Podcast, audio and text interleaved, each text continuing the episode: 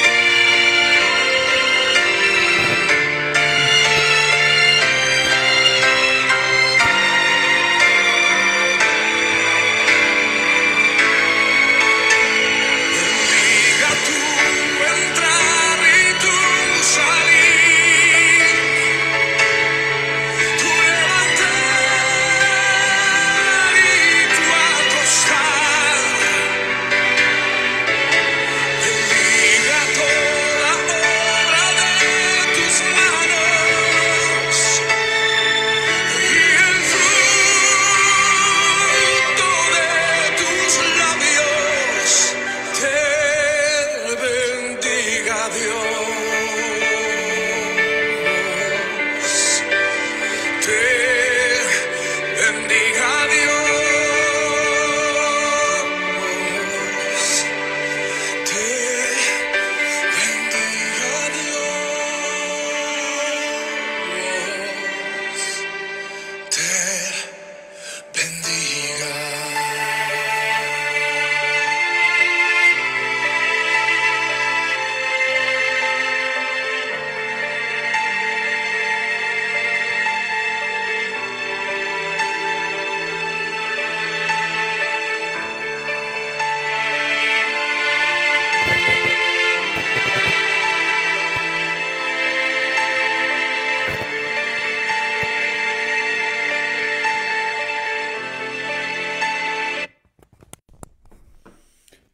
Noches. Bienvenidos a nuestra, a, nu- a nuestra reunión semanal, eh, Las bendiciones de la obediencia.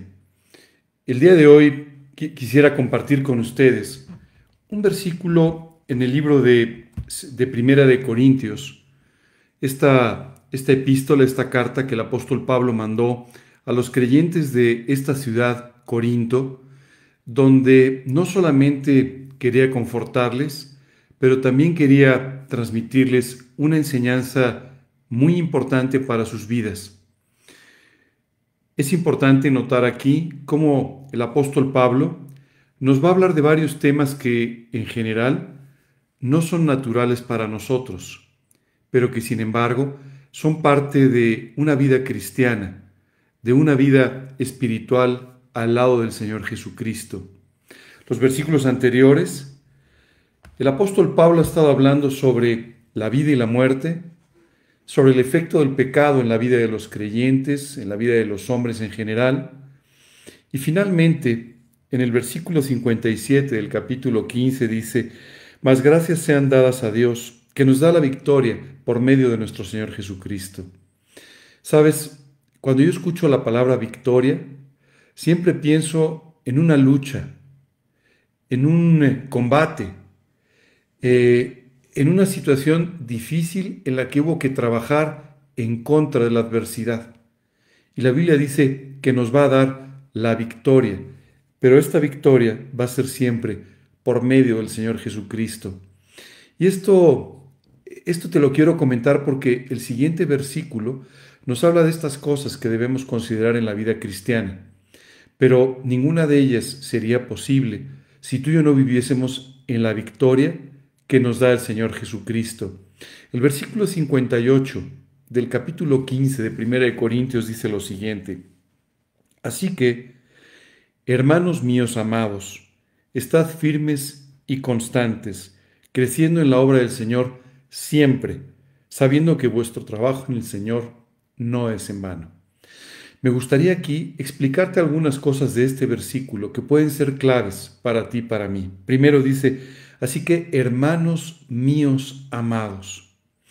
Aquí hay algo muy importante que tenemos que entender, y es que para ser hermano de alguien, tienes que tener el mismo Padre.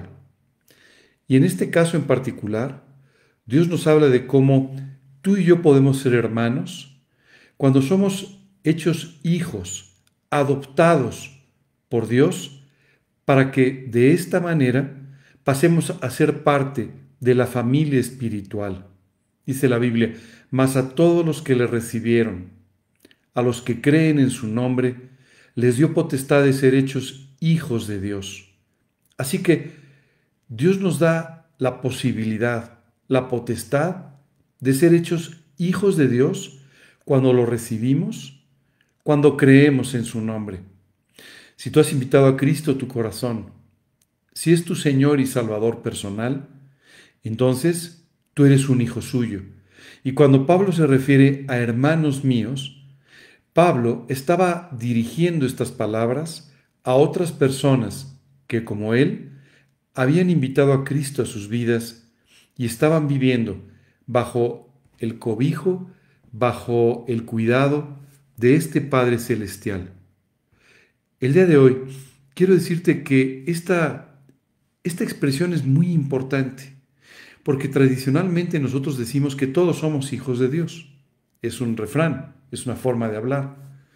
Pero la realidad es que la Biblia nos dice que solo los que lo recibieron, los que creen en su nombre, tienen esta potestad de ser hechos hijos de Dios. Pablo hablaba entonces con otros creyentes refiriéndose a ellos como hermanos suyos.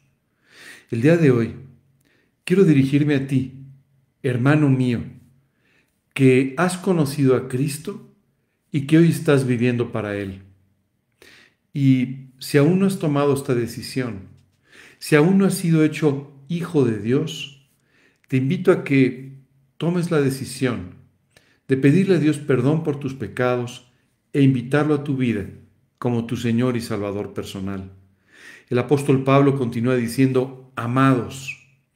Y esto es algo realmente que toca nuestro corazón. El apóstol Pablo se refería a sus hermanos en Cristo, a otros creyentes en Cristo, como amados. Y la realidad es que Dios quiere que tú y yo nos amemos con el amor del Señor Jesucristo. Por supuesto, Tú y yo somos diferentes, seguramente. Tal vez te gusta otro color, no el que yo utilizo en esta noche. Tal vez tienes otros gustos, otras inclinaciones naturales, pero de cualquier manera, no importa qué tan parecidos o qué tan diferentes tú seamos, Dios nos dice que debemos amarnos.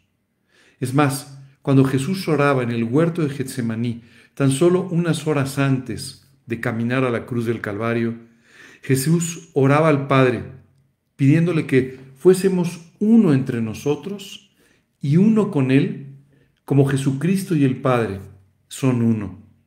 Dios quiere que entre nosotros haya un profundo amor, una profunda comprensión, más allá de nuestras diferentes formas de ser, más allá de nuestras diferentes maneras de vivir, que tengamos un amor genuino y profundo los unos por los otros.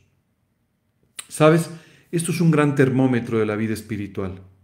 Porque cuando tú y yo estamos viviendo para Cristo con todo nuestro corazón, en forma natural amamos a nuestros hermanos. Cuando tú y yo quitamos los ojos de Cristo, aparecen las diferencias. Aparecen aquellas cosas en las que no estamos de acuerdo y entonces empieza a haber división y distancia donde debería haber amor y una cercanía. Hoy te invito a que revises cuál es tu actitud hacia tus hermanos en Cristo. Te reviso, te, te invito a que revises cuánto amas realmente a tus hermanos. Muchas veces lo decimos de palabra, pero lo que la Biblia nos dice es que Dios está buscando personas que de todo corazón vivan estas enseñanzas. Hoy tú tienes que revisar en tu corazón si realmente amas a tus hermanos, o si los criticas, los censuras y estás simplemente encontrando la forma de separarte, de distanciarte de ellos. El amor entre los hermanos es una de las cosas más agradables que existen. Dice un versículo, mirad cuán bueno y cuán agradable es ver a los hermanos vivir juntos en armonía. Pocas cosas hay más agradables en la vida que el tener esta relación con tus hermanos en Cristo. Y continúa el versículo diciendo, estad firmes y constantes. Y aquí te quiero hablar de estos dos conceptos porque son muy importantes. El primero de ellos dice, estar firmes. Sabes, uno de los problemas que a veces tenemos los creyentes en Cristo es un exceso de flexibilidad. Y no me refiero a que seas flexible en tus relaciones con otras personas, lo cual sería extraordinario, pero más bien que no seas flexible en cuanto a tu manera de creer, en cuanto a tus principios.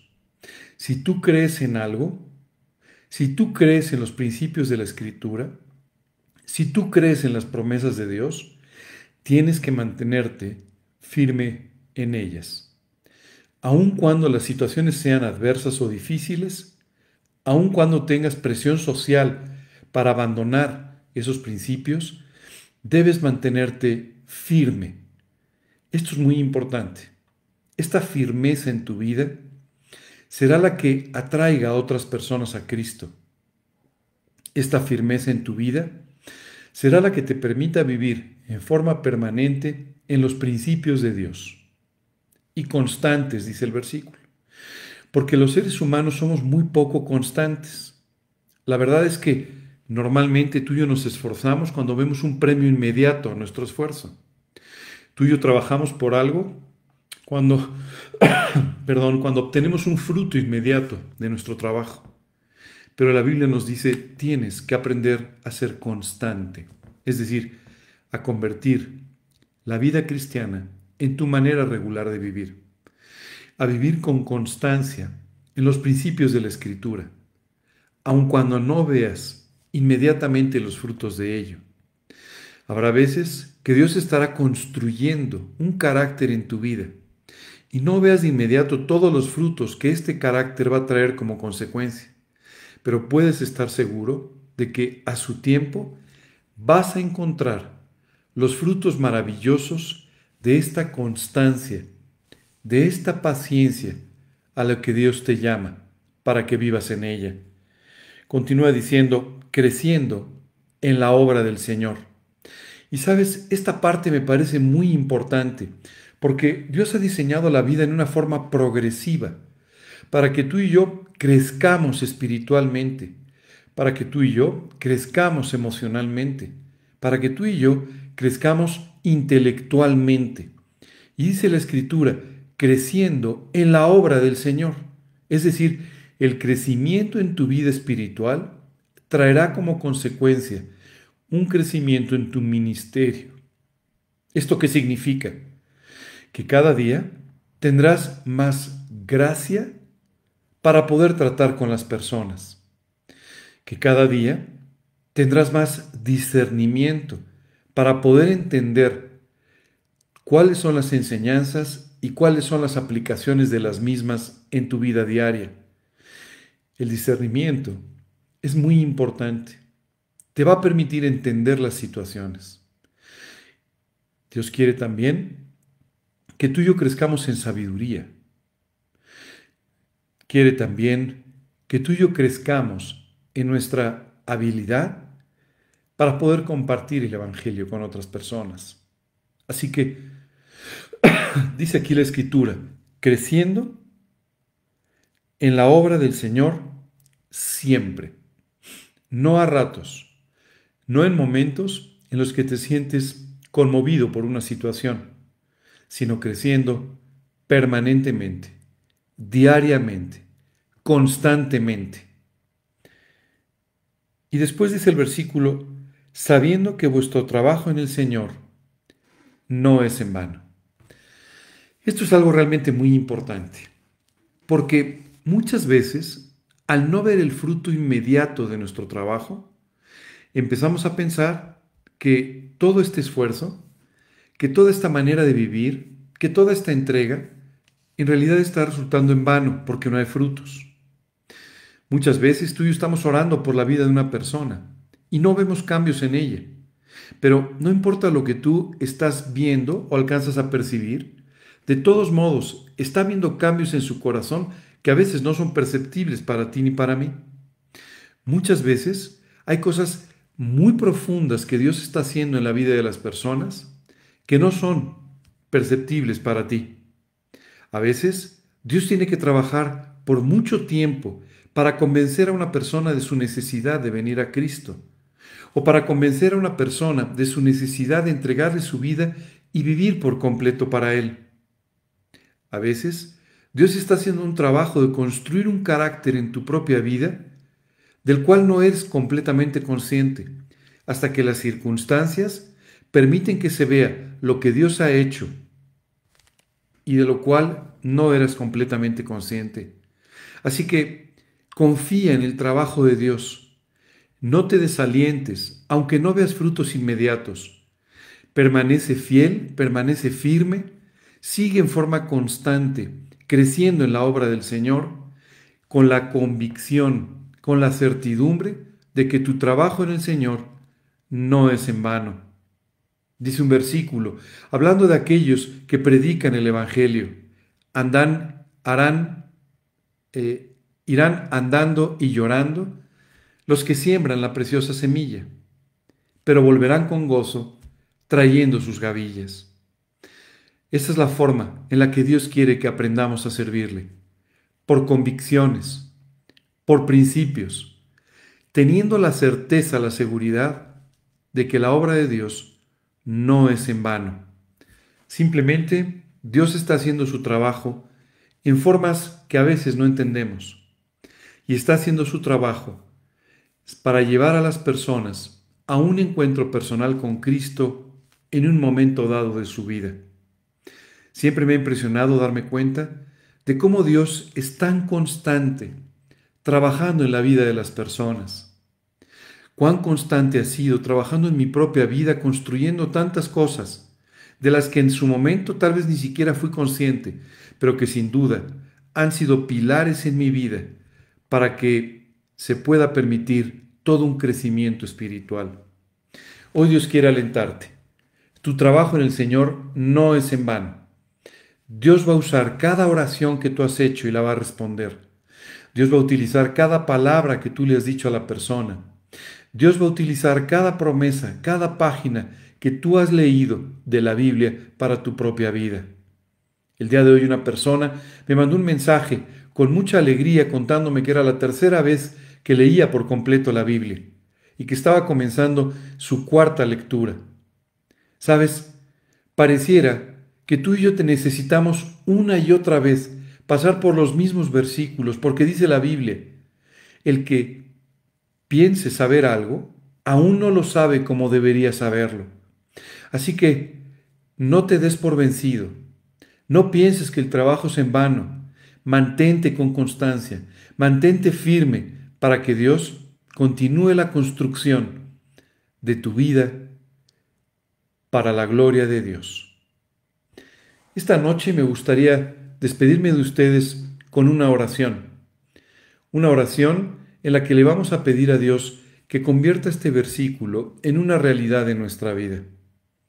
Una oración a través de la cual le vamos a pedir a Dios que nos lleve a vivir siempre confiando en el trabajo de Dios en nuestros corazones.